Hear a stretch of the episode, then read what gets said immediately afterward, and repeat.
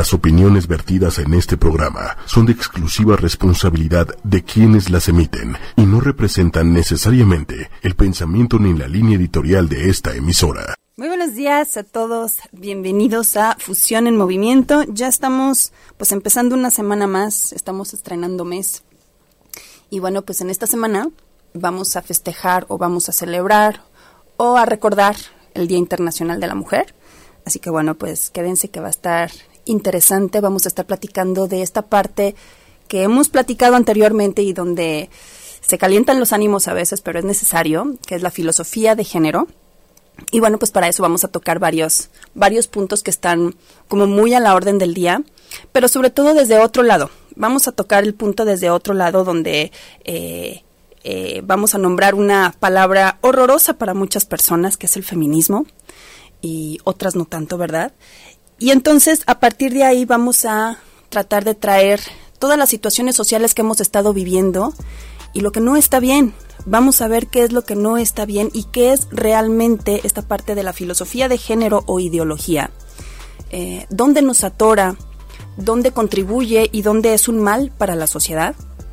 ¿Dónde muchas personas tienen una falta de información tan, tan evidente que eh, nada más de nombrar este tipo de, temas, pues obviamente que genera o crea un, un rechazo, ¿no? Entonces, vamos a hablar de filosofía de género. perdón, perdón, licenciado. ¿Cómo está usted, licenciado? Buenos días. licenciada, muy bien. Muchas gracias. Así que bueno, pues bienvenido al tema también. Ahorita tenemos la, la parte... Mucho que platicar. Mucho que platicar, mucho que opinar, porque al final nos quedamos siempre con la parte de de que hay que ser especialistas en el tema para poder abordarlo de alguna manera. Y bueno, pues todos somos especialistas desde el punto de vista donde todos somos hombres o somos mujeres. Y a todos nos pega en algún punto, en algún lado, ya que somos adultos, esta parte de la ideología o filosofía de género. Entonces, otras veces hemos platicado de lo que es, de cómo surgió, de estas tres olas del feminismo que, que hemos venido históricamente platicando y a lo mejor eh, pues no sé, esta vez tal vez sería interesante no tocar tanto la parte histórica, tanto como la parte actual y la parte social que estamos viviendo ahora, que es lo que nos interesa al final del día, ¿no? ¿Qué es y para dónde vamos? Por eso eh, el anuncio del, de la transmisión del día de hoy es en qué punto de la historia estamos nosotras como mujeres. Entonces no es un tema de mujeres nada más, es un tema donde hombres y mujeres tenemos que estar como, como muy metidos en esta parte para saber saber en qué terreno estamos pisando. Entonces, desde, desde que yo o desde cualquier persona que menciona la palabra feminismo, ¿qué se nos viene a la mente? Es como la contracara a la palabra machismo, ¿no? Esta parte del machismo que, que ofende, que oprime, que lastima. Y en realidad no, en realidad feminismo pues quiere decir otra cosa, quiere decir eh, es este movimiento que está tratando de luchar por la igualdad, la equidad en muchos sectores, en muchos sentidos. Pero ser feminista va mucho más allá de ser una, activista eh, o de ser una luchadora social o de ser una persona rebelde o que no va contra todas estas em, estructuras del patriarcado o del capitalismo, ¿no? No, no va por ahí. Y bueno, si de entrada pensaban que a lo mejor el día de hoy íbamos a atacar a los hombres y a elevar a las mujeres, no. Si creían que a lo mejor íbamos a hacer una quema de sostén aquí, tampoco. No, el tema del día de hoy es ponerlo sobre la mesa realmente como lo que es. Últimamente cuando hablamos o escuchamos de feminismo, lo único que sucede es escuchar la lucha contra los estereotipos, ¿no? Que las mujeres podemos hacer lo que hacen los hombres. Y si una mujer entonces se sentía oprimida porque no estaba bien visto culturalmente, socialmente hacer algo, entonces ahora es permitido hacerlo. Creo que ahora eso ya lo sabemos, creo que ya ahora no nos podemos justificar de lo que pasaba hace 20, eh, 30, es más, hace 10 años con lo que está sucediendo ahora. Tratar de hacerlo es traer una vez más esta parte de la falacia genética que hemos platicado en otras ocasiones. ¿Qué es? Voy a aclarar otra vez. ¿Qué es la falacia genética? Es justificar actos o rencores, resentimientos que tenemos el día de hoy con lo que sucedía antes, hace muchos años. En la actualidad ya no suceden ciertas cosas al menos en nuestra sociedad, no totalmente, obviamente hay muchas cosas que cambiar todavía, pero no estamos en la misma situación.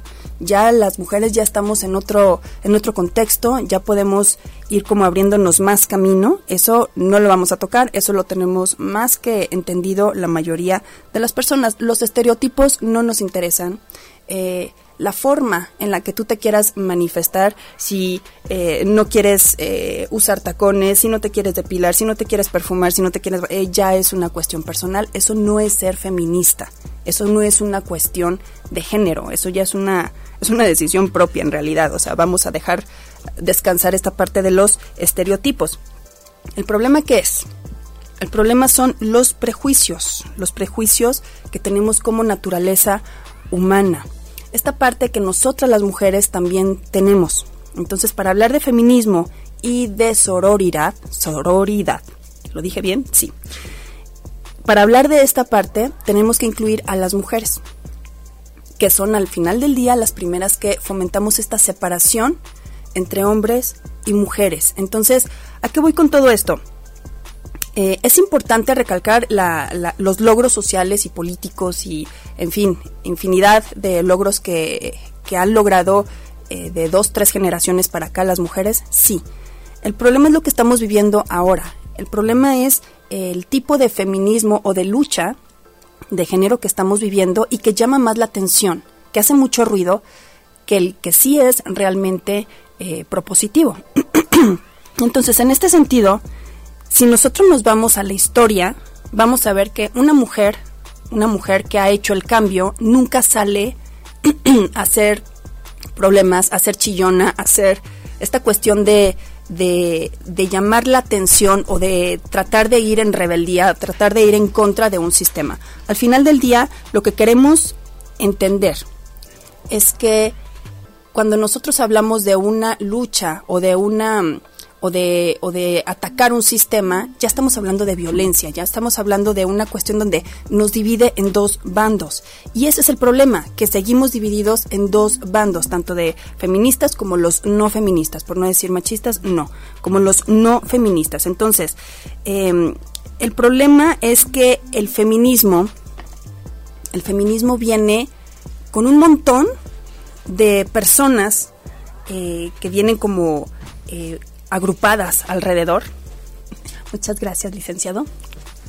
Gracias. que vienen como agrupadas alrededor, aprovechando los temas que sí se vienen rescatando desde mucho antes. Entonces, ¿qué quiere decir todo esto? Que toda esta lucha que vemos ahora no es una lucha colectiva. Toda esta lucha de género no nos está llevando a lo mejor y si no, bueno, pues vamos a tratar de interactuarlo aquí, no nos está llevando a un bien colectivo, nos está llevando a un bien individual o a una liberación individual y que socialmente hablando no impacta. ¿Por qué? Porque no estamos descubriendo o no estamos haciendo algo por todas o no estamos haciendo algo por hombres y mujeres, por integrar esa parte. Simplemente se está haciendo algo por poder liberar y poder hacer libremente lo que, bueno, eh, en, el derecho está, eh, pero en algo individual. Entonces, esa es la parte que ahorita está llamando mucho la atención. Que si a lo mejor mm, eh, tienes ganas, a lo mejor de, no sé, hacer algo que en tu familia o socialmente o políticamente hablando era mal visto, ahora lo hagas. Está bien como parte de una liberación, pero eso no es una lucha feminista. Una lucha feminista es la que propone y une igualdad, igualdad entre géneros, igualdad en estas brechas laborales, políticas, eh, salariales, en fin, se me ocurren mil, pero no individuales. Aquí es donde nos lastima como sociedad al no poder avanzar de un lado y de otro. ¿Por qué? Porque en realidad finalmente estamos hablando de desigualdad y lo último que estamos haciendo es poner la parte de la igualdad por delante. Yo sé que muchas personas van a decir, bueno, es que no estamos buscando igualdad, estamos buscando equidad. Y totalmente de acuerdo. Aquí el punto es que para lograr una equidad, porque yo también estoy de acuerdo que hay roles, roles, independientemente de a lo que te dediques, independientemente de la función que tengas, este tipo de roles no los podemos evitar. Entonces, si yo, por ejemplo, les platico desde mi experiencia, con muchas personas me preguntan, bueno, entonces, ¿eres o no feminista? Hasta hace no mucho yo decía, yo no soy feminista. Por lo mismo que les comentaba, da miedo el término, porque el término es un equivalente a, a la lucha, es un equivalente a la queja, al, al, estar como en contra de algo, pero sin proponer nada, sin argumentar en realidad con bases nada. Entonces, ahora que eh, trato de acomodarlo un poquito más, no es que no sea feminista, es que no me gusta la parte de la totalización, de alguna manera, de las mujeres en un mundo donde deberíamos de estar en concordia con los hombres. Entonces, en esta parte, yo, por ejemplo, tengo un hijo varón y estoy de acuerdo con la parte de las mujeres y del feminismo, pero no por eso voy a, a dejar de educarlo como un caballero. A mí no por eso me va a dejar de gustar que me abran la puerta. Eh, no me voy a dejar de, de arreglar ni de perfumar porque entonces eh, ya estoy cayendo en un estereotipo para los hombres. No, eso es una cuestión personal. Eso creo que no tiene nada que ver. Lo que quiero dejar bien claro es que las cuestiones individuales y personales no tienen ninguna relevancia a nivel social. Lo que tú decidas o no hacer con tu cuerpo y con tu forma de vida, en realidad no impacta si no es para, para un bien común. Entonces, esta parte del feminismo que eh, hace mucho ruido, que es muy gritón, que hace movimientos violentos, donde si no estás con ellas estás en su contra, este tipo de movimientos son los que lastiman. Entonces, si no queremos ese tipo de, de, movimientos, ¿cómo nos vamos a llamar? ¿Cómo nos llamaríamos si no queremos ser feministas? ¿no? Es una especie de, de, hasta cierto punto, de extremismo, ¿no? No hace mucho me tocó ver, caminando en las calles de esta HH ciudad, un, una serie de puestos, vaya, callejeros, eh, en donde justamente estaban agrupadas mujeres feministas y pues se les ocurrió, ¿no? Ponerle como título Mercadita Sí, así, mercadita, feminista, okay. no sé qué cosa, cómo se llamaba. Mi peor error para ellas fue ser hombre y preguntar por algo. Porque lo tomaron como una ofensa. Claro. Me empezaron a atacar solo por preguntar el precio de una muñeca de trapo. ok. ¿Qué, ¿Qué, qué, sentimiento, qué idea te quedas tú, te deja a ti con esta parte del feminismo? No, o sea, reitero, eh, co coincido mucho contigo, pero por ejemplo, con este ejemplo es, estoy eh, con, la, con, la, idea de que también existen en ese sentido grupos extremistas uh -huh. y que sobrellevan esta idea del feminismo justo a eso, eres hombre, eres mi enemigo. Uh -huh. Exacto, es el enemigo a vencer. Y ojo, aquí eh, el problema no es el feminismo, el feminismo real, de fondo, el que sale y lucha por, por todos estos eh, valores y todos estos derechos que hemos logrado o que han logrado para bien común de todas las mujeres, no tiene nada que ver con esta situación social que vemos, que es el que más se ve. Desgraciadamente es el que más se ve y que no tiene ningún sentido. Eso de la mercadita, o sea, de cambiarle de, mercado a mercada y de eh, hombre a hombre, qué sé yo, o sea, se me ocurren mil cosas no funciona de nada. O sea, ¿de qué sirve? Eso no sirve de nada. El punto es por qué te afecta. ¿Por qué te afectan ese tipo de cosas tan huecas, tan vacías? Ahora, tenemos que entender una cosa y de fondo, que estamos hechos en un mundo de hombres, sí. Y otra vez volvemos a la falacia genética. Sí estamos eh, desarrollándonos y seguimos coexistiendo en un mundo de hombres, sí. Pero ahorita, al día de hoy, en esta sociedad, no estoy hablando de otras sociedades, estoy hablando de Occidente. En esta sociedad sí están cambiando las cosas. Entonces, como no podemos seguir usando esta parte de la falacia, y ya es hora, ya es hora de empezar a ver un poquito más lo que sí sirve y lo que no, tenemos que aceptar también que nuestras fortalezas no son debilidades. Esta parte emotiva que tenemos nosotras, esta parte de la crianza que está muy está muy satanizada ahorita el, el, modo en la que la mujer se va desarrollando. y es entendible. nosotras como mujeres no tenemos un modelo o un rol de ejemplo a seguir. No lo tenemos.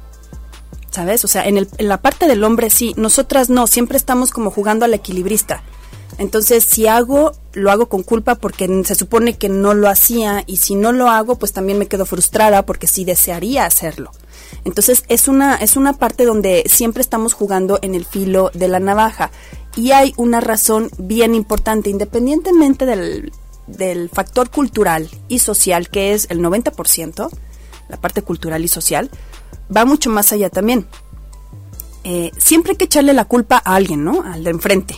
Vamos a hablar ahorita bien claro de lo que no se debe hacer. Ahorita vamos a hablar de lo que sí y lo que está bien, pero ahorita en este momento vamos a poner así, a señalar con el dedo lo que no está bien y en, y en base a eso vamos a poder construir una visión diferente para tener un pensamiento crítico de acuerdo a lo que estamos viviendo ahora. Entonces, cuando nosotros tenemos o nosotras tenemos la oportunidad de seguir de seguir criándonos o de seguir em, heredando una cultura tradicional, nos sentimos cómodos o cómodas porque finalmente es el modelo a seguir. Cuando tenemos este despertar, esta inquietud de empezar a incursionar en algo más, no es porque ahorita, al día de hoy, el hombre nos lo impida, aunque hay muchísimas más oportunidades para los hombres, eso me queda claro. En realidad no es porque el hombre tenga la culpa de todo en este momento es por nosotras, es por nosotras en este pedacito, en este sector. Hay que reconocerlo. ¿Por qué? Es falta de valentía, es falta de valor, es falta de muchísimas cosas de seguridad. Y por otro lado, otro punto bien importante, nosotras al ser tan emotivas, tan emotivas, nos importa mucho lo que diga el de enfrente y no por el que dirán, nos importa lo que siente, de verdad. Entonces, si nosotros al marido al novio, a la pareja, después de un buen rato de a lo mejor de convivencia o de, de, que has estado acostumbrada en una, dinámica, le quieres cambiar y quieres independizarte, te va a importar lo que él sienta y te va a importar lo que él diga y lo que él piensa.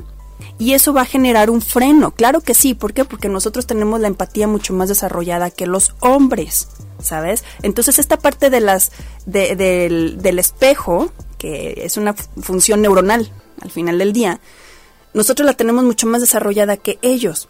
Entonces, claro que nos importa más y muchas veces inconscientemente nos vamos haciendo de estas como estos como topes que nos vamos haciendo nosotras mismas. Pero entonces, entonces, independientemente de de si hay culpables o no allá afuera, en esta sociedad, que sí los hay, a lo mejor no los hay tal vez, pero nosotras tenemos nuestro metro cuadrado de responsabilidad y eso hay que, hay que mencionarlo. El hecho de nosotras tratar de cambiar el zapato a zapata, como bien decías, y esas cosas no tienen ninguna función. O sea, hay que luchar con un propósito totalmente colectivo, totalmente funcional, porque si no, entonces no estamos, no nos estamos comportando a la altura. Ahora, otra cosa, como les decía hace un momento, estamos, estamos viviendo en un mundo de hombres. Siempre ha sido así, un mundo construido por hombres y con ideas de hombres, que ha habido un porcentaje de mujeres, sí, pero al final siempre ha sido así. Entonces, el punto aquí a discutir es que muchas veces la mujer quiere, quiere ganar territorio y lo ha hecho, sabiéndose a la par del hombre. Ya comprobamos que no nada más puede llegar a la par, sino superarlo. O sea, en muchos sentidos, es más, en todos los sentidos, vamos a ser honestas. ¿Podemos superar a los hombres en todos los sentidos? Por supuesto que sí.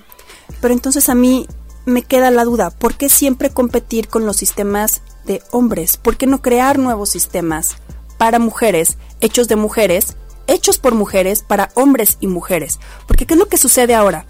Que salen un montón de activistas o de feministas y entonces empiezan a proponer y hacer un montón de cosas para mujeres. Para mujeres, solo para mujeres. ¿Por qué la división? ¿Por qué no una mujer puede crear un sistema, no nada más de trabajo, de mil cosas, para hombres y mujeres? Entonces lo tenemos en medicina muy claro. Ahí sí las tenemos en, medicina porque no tenemos, o ahí no tienen tanto la parte de la, la, la discusión del género al final son pacientes, al final son, personas y es lo que nos falta. vernos como personas, independientemente de los genitales con los que nazcas. En realidad estamos hablando de ética, de moral, de personas nada más. Entonces, así como nosotras estamos destapándonos, está perfecto, pero nos falta esa parte, empezar a hacer y desarrollar sistemas creados por mujeres para hombres y también para mujeres, no nada más para mujeres. Ahí es donde empezamos a equilibrar un poquito la balanza, porque si empezamos nosotras a desarrollarnos y hacer y hacer y hacer, pero solamente para nuestro género, seguimos dividiendo. Y al final, nosotras somos las que traemos al mundo hombres y mujeres. Y, y, seguimos criando hombres. Entonces, no tendría sentido seguir dividiendo este tipo de, de situaciones que al final, a la larga, lo único que hace es contrapuntearnos más. Entonces no se trata de seguir compitiendo, se trata de seguir cooperando. Los talentos están repartidos. No tenemos los mismos talentos, están repartidos, por eso somos complemento. Por eso eh, en una empresa funciona muy bien cuando tienen directorios mixtos, cuando tienen esta parte de, eh, de gerencias mixtas, funciona muy bien porque son visiones totalmente opuestas y que al final vienen a complementar esa parte, ¿no?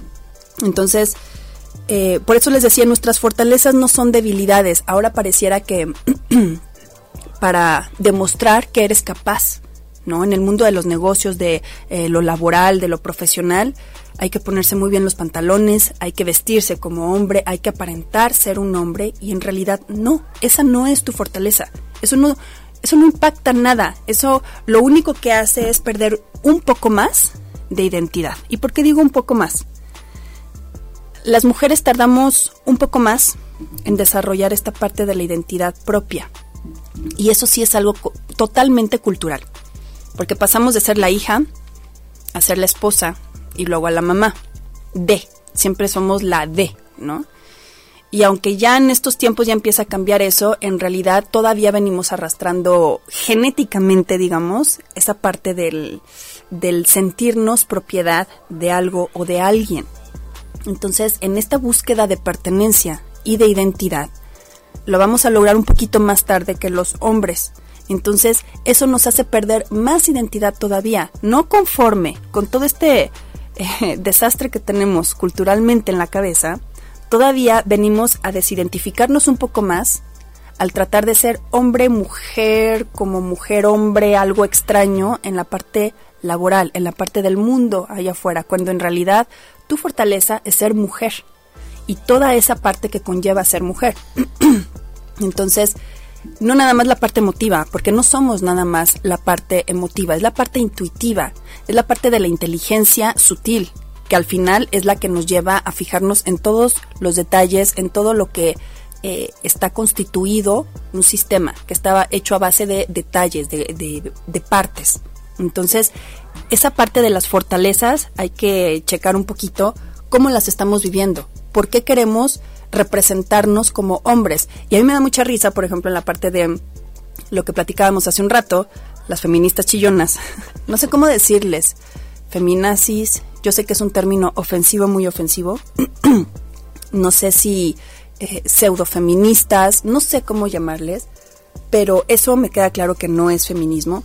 Pero esa, esas, ese tipo de, o ese grupo de mujeres que dicen que no van a caer en el patriarcado, lo que hacen es disfrazarse de un hombre y de un hombre desarreglado y de un hombre malo. O sea, se disfrazan y empiezan a copiar actitudes de, de una persona que no tiene ciertos valores. Entonces ahí es donde ya perdimos toda la importancia y toda la esencia de lo que es un movimiento en pro de la mujer. Eh, en pro de la mujer, ¿qué quiere decir? Que queremos igualdades en la parte social, cultural y en la parte personal queremos equidad. No para todo es lo mismo, obviamente. Queremos equidad. Ahora, tenemos la parte ahora de, como les decía, la crianza, ¿no? Entonces aquí hay, como una, toda una serie de conflictos porque pues uno quiere desarrollar esa parte de la familia, y uno quiere también desarrollar esa parte profesional.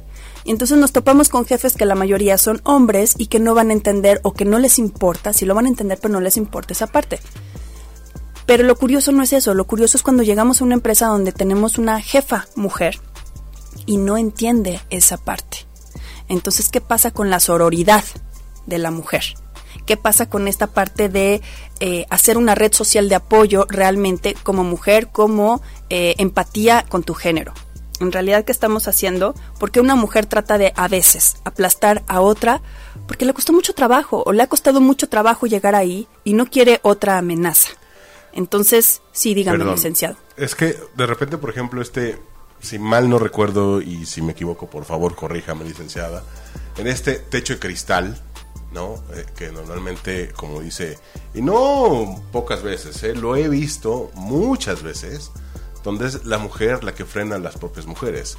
Donde, y justo como lo mencionaba, es la mujer la que adopta un papel casi de hombre y, empieza a competir de esa manera desleal y, muchas circunstancias que, que conllevan en este ámbito. Este, no, o sea, se vuelven, vaya, se, vuelven hombres. Se vuelven hombres. ¿No? Mm. Entonces es como caer en lo que estoy luchando. Claro. ¿No? O sea, estoy luchando en contra de lo que ahora me estoy transformando. Totalmente, y aparte, volvemos al mismo punto. Es una lucha individual, no es una lucha colectiva. Aquí dice Moni Luna Lima, saludos Moni, dice que son feministas confundidas, totalmente, o con falta de información, Moni. Mm, yo creo que esta parte del, feminismo individual es lo que nos, nos parte. Porque lo primero que hacemos es tachar al de enfrente o al hombre, al enemigo o como le quieran llamar, como que, como egoísta. Siempre le estamos diciendo que es un egoísta, ¿no? Y entonces nos ha costado tanto trabajo, o a una mujer le ha costado tanto trabajo, cualquier tema, cualquier superación. Que entonces si llega una amenaza, pues voy a tratar de, de hacer lo mismo. Entonces, naturalmente, por eso hablaba de los prejuicios, naturalmente tenemos la misma reacción hombres y mujeres. El punto es que no hemos vivido en un mundo que esté dominado o constituido de sistemas de mujeres. Entonces aquí el punto es que nosotras mismas sí a veces nos estamos como desviando y nos estamos echando la soga al cuello con un, con un destape que para muchas vino a ser un lastre. Y eh, lo, eso lo pueden ver muy, muy claramente en un movimiento muy específico que se generó en España. En España que está todo este movimiento feminista a la orden del día y que han logrado muchísimas cosas. Creo que ahora hay más este, alcaldesas que gente normal. Pero bueno, eh, ¿qué pasa? Que decía una de ellas en todos estos movimientos. Creo que esta parte de la liberación lo único que vino a hacer es dejarnos una doble y triple responsabilidad y al final dejarnos solas. Entonces estamos haciendo o están haciendo las cosas a lo mejor ciertos grupos mal, muy mal, porque no se está eh, luchando o no se está jugando de manera limpia y colectiva. Creo que ya es hora de quitar la palabra luchar porque no se trata de luchar contra un sistema. Creo que eh, funcionaría muy bien entender que lo que está hecho por hombres se va a quedar así, se va a quedar hecho por hombres. Al final, así está hecho, así ha funcionado bien o mal, y ellos lo hicieron. ¿Qué falta? Empezar la contraparte, crear, ya no luchar, sino crear nuevos sistemas hechos de mujeres para hombres y mujeres. Entonces, cuando nosotros empezamos a tener esa parte colectiva bien clara, empezamos a, entender que eh, la parte que nos corresponde a nosotras es luchar contra la desigualdad. Al final, el hecho de que nosotras tengamos ciertas capacidades y que los hombres tengan ciertas capacidades, como decía, que cada quien tenga los talentos repartidos y no los usemos en conjunto es un desperdicio. De verdad es un desperdicio, no nada más profesionalmente, en cualquier sociedad es un desperdicio porque nos estamos perdiendo de la mitad de la mitad de lo que sería nuestro complemento social. Entonces hay que ver las cosas como son. Yo entiendo que hay muchos hombres que todavía no creen o no pueden ver a la mujer como, como una, una herramienta eficaz laboral.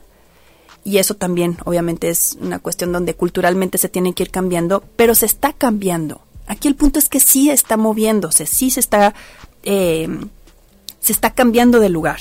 Entonces, esa parte de la sororidad se me hace bien importante porque cuando nosotros decimos es que soy mujer, inconscientemente a veces pisamos la parte del víctima. yo tengo que hacer esto y esto y esto y esto. Y en realidad es estarnos quejando de nuestro rol, de nuestro rol y más específicamente el rol de crianza, ¿sabes? El rol de quedarte en casa porque ya tuviste hijos y entonces sacrificarte. Y lo hemos venido satanizando así, como que es una cuestión donde vienes a dar tus años y vienes a sacrificarte. En realidad no es así, porque si tú le quitas esa parte a una mujer, a una persona, tenemos un montón de trastornos, un montón. Entonces, creo que ahora se ha malinterpretado o hemos querido como adoptarlo como justificativo perfecto para cuando estamos cansadas, cuando no queremos hacer las cosas, cuando estamos frustradas, que estamos enojadas y echarle la culpa a alguien más, llámese marido, llámese hijos, lo que sea, culturalmente hablando, lo que sea. Creo que no va por ahí. Eh, decía Simone de Beauvoir, esta escritora maravillosa, eh, feminista, ella decía que no se nace mujer, ella dice, decía que se llega a hacerlo. Yo no sé si estén de acuerdo con eso o no. Eh, el hecho de que ahora digan que tus genitales o tu género no te define, a mí me crea un poco de conflicto. Pero bueno, al final creo que lo que quería decir Simón de Beauvoir es que el hecho de nacer mujer y llegar a serlo es una cuestión muy diferente. ¿Qué es ser mujer para empezar? Que es llegar a ser mujer. Entonces, esta parte de las fortalezas que les decía, que los vemos como debilidades, que lo vemos como si fuera algo débil, como si fuéramos el sexo débil, eh, es como hasta vergonzoso. Y en realidad hay que rescatar esa parte, porque hace, hace mucho tiempo las, la idea de nosotras como mujeres no era así. O sea, teníamos un poco de amor propio en ese sentido, no, no rechazábamos tanto nuestro rol y no importa lo que te dediques, si eres eh, embajadora, si eres ama de casa, si eres quien sea, no se trata de eso, se trata de tener la claridad para tener una identidad y tener un propósito claro en tu vida. Ya con esas dos cosas, ya con esas dos eh, partes bien claras, ya entonces depende única y, y, exclusivamente de una. Pero no podemos ir por la vida echando culpas en pleno 2019 de lo que nos sucede o de lo que no nos sucede, llámese hombre o mujer, ya es una cuestión, como decía hace un momento, de ética y de moral y de personas, no de ser hombre o de mujer. ¿En qué momento de la historia estamos ahora? ¿Qué es lo que nos toca vivir a nosotras con toda esta parte del, de, del, no nada más el despertar de conciencia que estamos viviendo y de la nueva educación o a la nueva eh, cuestión cultural que estamos tratando de, de adoptar, porque al final es difícil adoptar una nueva cultura, es, es bien curioso porque el feminismo habla de igualdad. De igualdad en las cuestiones, eh, me estoy refiriendo a las cuestiones laborales, profesionales y, y, no en la cuestión de equidad. Entonces, de quitar estas brechas, ¿no? De, de ser igualitarios. Pero así como nosotros nos toca luchar por esa parte, nos toca voltear a ver automáticamente todo lo que genera igualdad. A nosotras nos toca ver eso. Eso es nuestro papel ahorita en la historia. Que así como, eh, no sé, hay, hay gente, hay gente a lo mejor que injustamente vive algún tipo de situación o discriminación o lo que sea, ya sea por tu color de piel, ya sea por eh, situación económica, por no ser de este país, en fin, se me ocurren mil, mil eh, ejemplos. Eso es lo que nos toca vivir a nosotras. Empezar a voltear que esta parte del feminismo nos lleva a despertar ante cualquier caso de desigualdad y eso es un papel que nos toca o que, o que recae mucho más directo en las mujeres que en los hombres. ¿Por qué? Debido a nuestras fortalezas que llamamos debilidades muchas veces. Esta parte de la empatía, de la intuición, eh, de la compasión, del conmoverte, esta parte de la maternidad incluso que te hace ver cuando un niño está en peligro en la calle o que está solo, es lo que nos hace cambiar una sociedad. Eso es lo que hace el despertar del feminismo en la historia ahora, en el pleno siglo XXI.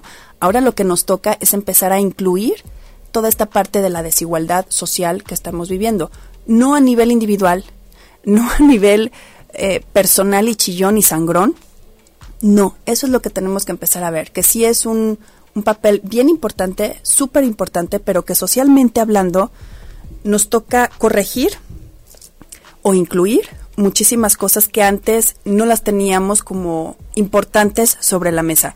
Estamos viviendo en una época donde, eh, ustedes chequenlo, estamos viviendo donde eh, ahora son importantes ciertas cuestiones que antes no lo eran.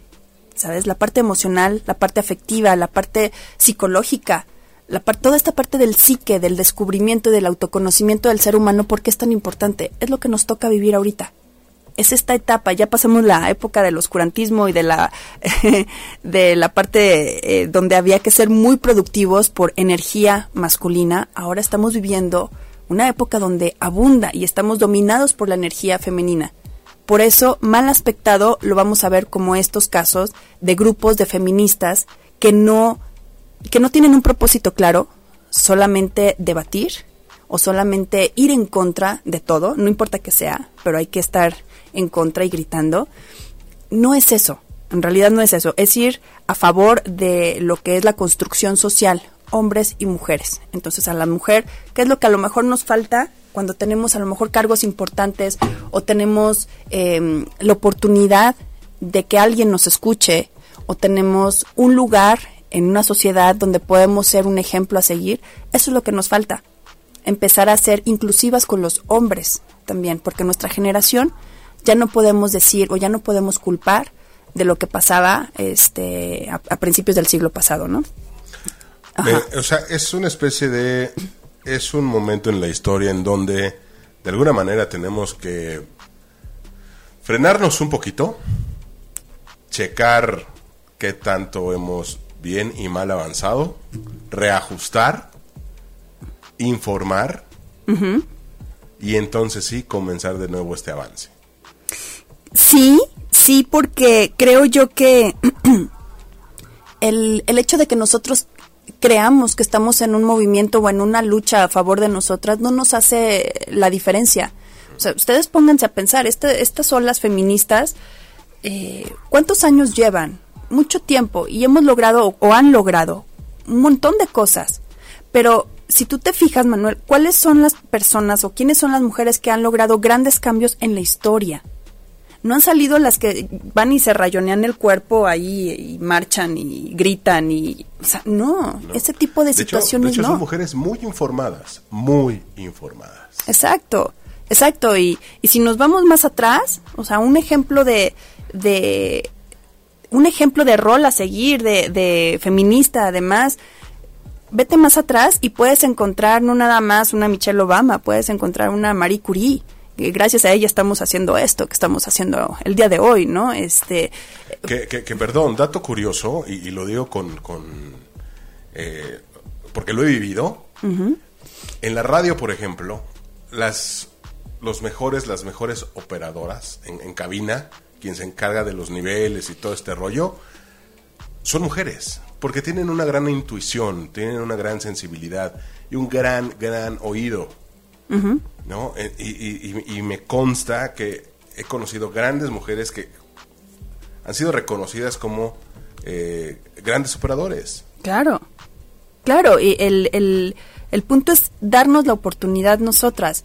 Si, si empezamos a, a, no nada más a darnos por vencidos o por vencidas, si empezamos a ponernos el pie entre nosotras, entonces vamos a encontrar que efectivamente lo que decías, la peor enemiga de una mujer puede ser una mujer, entre comillas, entre comillas, digo porque en realidad no es así. el peor enemigo de una mujer sí es un hombre en ese sentido porque tiene el poder o tiene la capacidad de hacer mucho daño, mucho daño.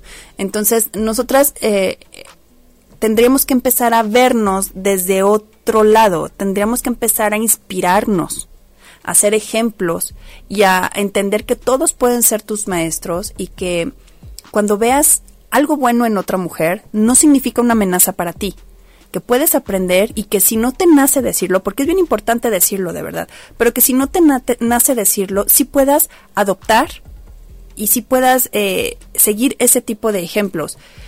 Al final, mira, eh, en una cultura, sobre todo México, México que está hipersexualizado todo, donde eh, si una mujer llega muy alto, empezamos a cuestionar qué tuvo que hacer, o si una mujer empieza a resaltar en otros ámbitos, empezamos a criticar, ¿no? O empezamos a verle las fallas o lo malo a todo. Desde el cómo se viste.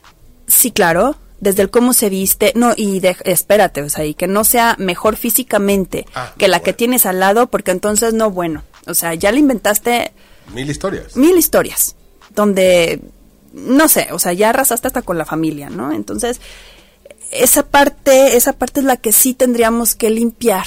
Tenemos que limpiar con nuestras hijas. Aquí sí ya no nos queda de otra más que con las nuevas generaciones. Ya la, la de nosotros ya está tachada, está bueno. Pero mm, se puede hacer un trabajo de conciencia. Pero con las nuevas generaciones, no fomentar esto en las niñas, en los niños. Eh, como les decía hace un momento, yo que tengo eh, la ventaja de tener los dos bandos, tengo niño y tengo niña. Y en esta parte yo puedo ver claramente cómo funcionan totalmente opuestos. Y eso no quiere decir que el niño no tenga que ser un caballero y no, te- no, no, no tiene por qué no abrirle la puerta y educar a la niña, al final, educar a la hija con eh, la, la visión o la expectativa de que sea una persona independiente. Olvidémonos del guerrero y de la guerrera y no, porque los estamos predisponiendo a las luchas, ¿sabes? O sea, es que que sea una guerrera, ¿por qué le estás pronosticando luchas? No, que sea independiente, que sea productivo, productiva, que sea próspero, que sea que tenga la, la suficientemente capacidad o inteligencia de salir adelante de cualquier situación así se tope con lo más terrible, no, que tenga la capacidad de salir adelante. Entonces, fijar cómo nos estamos educando y cómo nos estamos relacionando, desde, desde dónde nos relacionamos constantemente, porque es bien curioso, pero eh, a mí me ha tocado ver mujeres que dicen que son muy independientes y muy feministas y que no les, no les gusta ni siquiera que les abran la puerta. Pero llega la cuenta y entonces sí se enojan porque no, no se la pagan toda. Entonces dices, a ver, ¿estamos jugando o no estamos jugando? Entonces, ¿de qué lado estás? Defínete. Y es a lo que iba con la parte de la falta de identidad propia. Tienes que tener tu identidad muy bien marcada porque al final las, las fortalezas de la mujer son infinitas, son ilimitadas. La potencia de una mujer no la paras con nada una vez que la liberas, una vez que explota, de verdad, o sea, es, una capacidad donde no nada más es cuerpo, mente, espíritu, tiene la parte de la emoción. Y una persona que maneja sus emociones controla el mundo. Entonces, una mujer que se sabe, que sabe cuáles son sus fortalezas y que aparte sabe dominarlas, tiene ganado el mundo.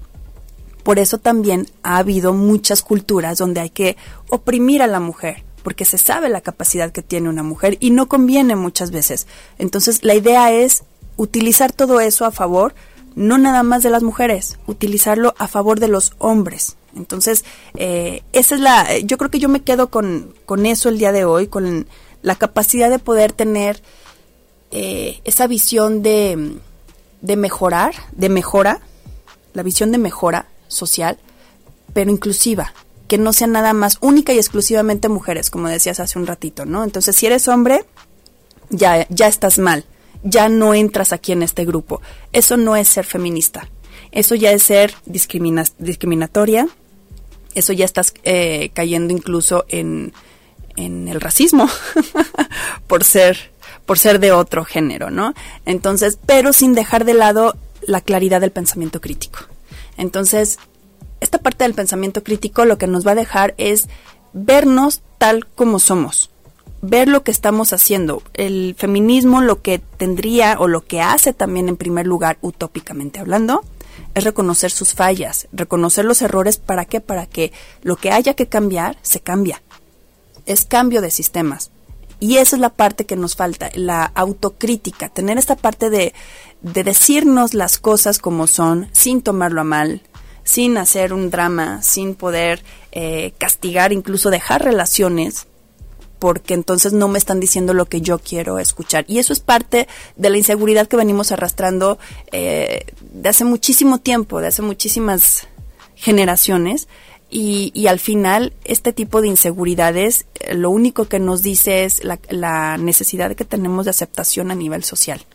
Que hace rato mencionabas esa parte, un, algo importante de es nuestra generación ya en caso perdido. Yo creo que no, porque justo es tu generación, nuestra generación.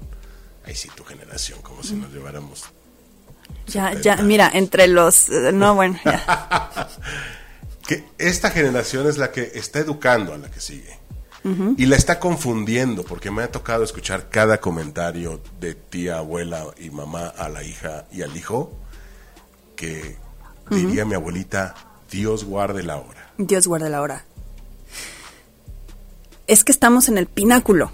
Ahorita es la mezcla de tres generaciones. Estamos coexistiendo tres generaciones. Abuelos, nosotros y los hijos. Entonces, ¿qué haces con las tres opiniones? Bueno, dos opiniones y un lienzo en blanco que está formando. Y que está formando incluso a los papás. Porque ahorita la autoridad, la autoridad más grande, ya no son los papás. Y eso lo voy a dejar para el tema de la próxima semana, el por qué la, el- la autoridad ahorita ya no son ni los papás, ni las mamás, ni los abuelos. Hay una autoridad más grande que se llama redes sociales ahorita. Se llama Doctor Google. Exacto, esa es eh, la necesidad de pertenencia. Pero entonces, como no tenemos una identidad, nosotros, nosotros, nuestra generación X, X, esta generación X, y todavía algunos parte de millennials, pero bueno, no hay una identidad. Somos hijos de la crisis, somos hijos de no sé, bueno, pero no tenemos una identidad bien cimentada. ¿Cómo le vamos a dar a las nuevas generaciones una identidad con todos los cambios que se han venido dando de los noventas para acá? Es muy poco tiempo. Nos tocó vivir una época culturalmente hablando de shock y de cambio radical, así de aprieta el botón y ya es otro escenario, ya es otra, es otro México, ¿no? Es otro mundo, de hecho. Entonces, si nosotros tratamos de enseñar de acuerdo a nuestras creencias, estamos educando para un mundo que ya no existe, ¿sabes? Que ya dejó de ser lo que era hace mucho tiempo.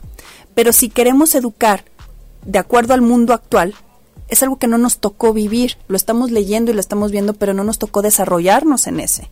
Entonces no tenemos ahorita esa parte del cómo hacerle. Por eso ahorita funciona tanta o, está en auge tanto eh, la parte de las terapias familiares y los coaching y todo lo que sean ayudas, todo lo que sea ayuda para, para que me ayuden con la parte cotidiana, el día a día, entonces va, va a sumar, porque yo no puedo, no tengo la capacidad de hacerlo. Si tú te vas a lo mejor a un pueblo indígena y le preguntas a una de las mamás, ¿no? Que vive ahí, que a lo mejor tiene mucho tiempo, o de las abuelas, que si se pregunta cómo, o cómo le hace, o, o le pregunta a alguien más cómo ser una buena madre, ¿tú crees que lo van a hacer? Ellos no preguntan esas cosas, ellos lo tienen claro, ellos lo tienen seguro, porque Lo, su lo mundo... tienen desde su raíz. Lo Hay tienen en raíces. su identidad. Exactamente. No necesitan andar preguntándole a todo mundo si estoy haciendo bien o mal las cosas. Entonces, no, no, se, no significa que no lo hagan. Sí, háganlo, háganlo. Está bien, pregunten, eh, tomen opiniones y demás. Pero el problema es que todo eso viene a raíz de esta parte de confusión mental y, y social en la que nos venimos desarrollando. No podemos nosotros aportar mucho con conocimiento de causa, porque lo mismo que decía hace un ratito, ya no existe ese mundo. Entonces, nuestros hijos y nosotros estamos en dos mundos completamente diferentes y estamos tratando de empatarlos. Entonces, ¿qué hacemos? Abuelos, papás e hijos, lo único que nos queda en este sentido es aprender unos de otros, escucharnos. Tenemos que aprender a escucharnos porque ahorita todo el mundo habla. Todo el mundo quiere sus cinco minutos y todo el mundo quiere hablar. Tú, por ejemplo, hablas mucho. Yo hablo mucho. Todos hablamos mucho. Pero tenemos que aprender a escucharnos, a escuchar que incluso tus gestos ya me están diciendo una cosa, tu, tu postura, el, todo lo que eh, viene, viene con una persona, que no es nada más el lenguaje verbal, nos viene a decir mucho de lo que está sucediendo. Entonces, que lo queramos tapar diciendo que, bueno, no tenemos tiempo o que eso no es importante, ya es una cuestión diferente. Esa, esa parte, ¿quién crees que la tiene más desarrollada? Las mujeres. Claro. La tenemos más desarrollada las mujeres, la parte de la comunicación, la parte del lenguaje, la parte del reconocimiento facial. Todas estas eh, herramientas que sirven y sirven muchísimo son para eso, para la construcción de una sociedad sana, de hijos sanos, de nuevas generaciones eh, productivas, en fin, se me ocurren mil cosas. esas son nuestras fortalezas y le llamamos debilidades. No, el que nos conmueva ciertas situaciones no quiere decir que son debilidades, son fortalezas. Entonces ya para terminar, ser mujer, ser mujer en este sentido. Allá afuera, en el mundo laboral, eh, donde están eh, la, la competencia, todo lo que da, no significa disfrazarte de hombre y empezar a tener una identidad o un disfraz para poder competir allá afuera. No, significa ser tú misma y empezar a probarte que todas esas capacidades con las que naces las puedes desarrollar sin estar compitiendo o sin estarte conflictuando con tu género, con tu propio género. Entonces, este mismo, esta misma fortaleza que como decía, le llamamos debilidades, pero esta misma fortaleza es lo que te va a llevar a una expertise en tu rama, porque esa parte no te la puede comprar nadie. Entonces, ser mujer, esta parte del feminismo, nos lleva a eso, a rescatar la parte de la igualdad, no nada más entre hombres y mujeres, en cualquier situación social que sea injusta, nosotros la podemos detectar antes por esa parte, esa capacidad que les decía. Pero bueno, yo creo que lo vamos a dejar eh, para otro otro programa porque sí hay como muchas cosas que, que aclarar y este y más adelante ya lo vamos como como ir desmenuzando un poquito más en cuestión de la historia. De, de todos de todos modos el próximo lunes les vamos a platicar o les voy a platicar esa parte de la autoridad porque los papás ya no son la autoridad en, en los chicos. Entonces hay que ver qué es lo que está sucediendo ahí quiénes son la autoridad en, en nuestras nuevas generaciones. Así que bueno pues muchísimas gracias Gracias, Manuel. Gracias, licenciado. Un placer, como eh, siempre. Yo soy Mónica Musi. Tenemos una cita el próximo lunes a las 11 de la mañana. Y bueno, pues disfruten su, su semana, disfruten su mes. Y aquí nos vemos. Adiós. Si te perdiste de algo o quieres volver a escuchar todo el programa, está disponible con su blog en ochoymedia.com y encuentra todos nuestros podcasts de todos nuestros programas en iTunes y Tuning Radio. Todos los programas de ochoymedia.com en la palma de tu mano.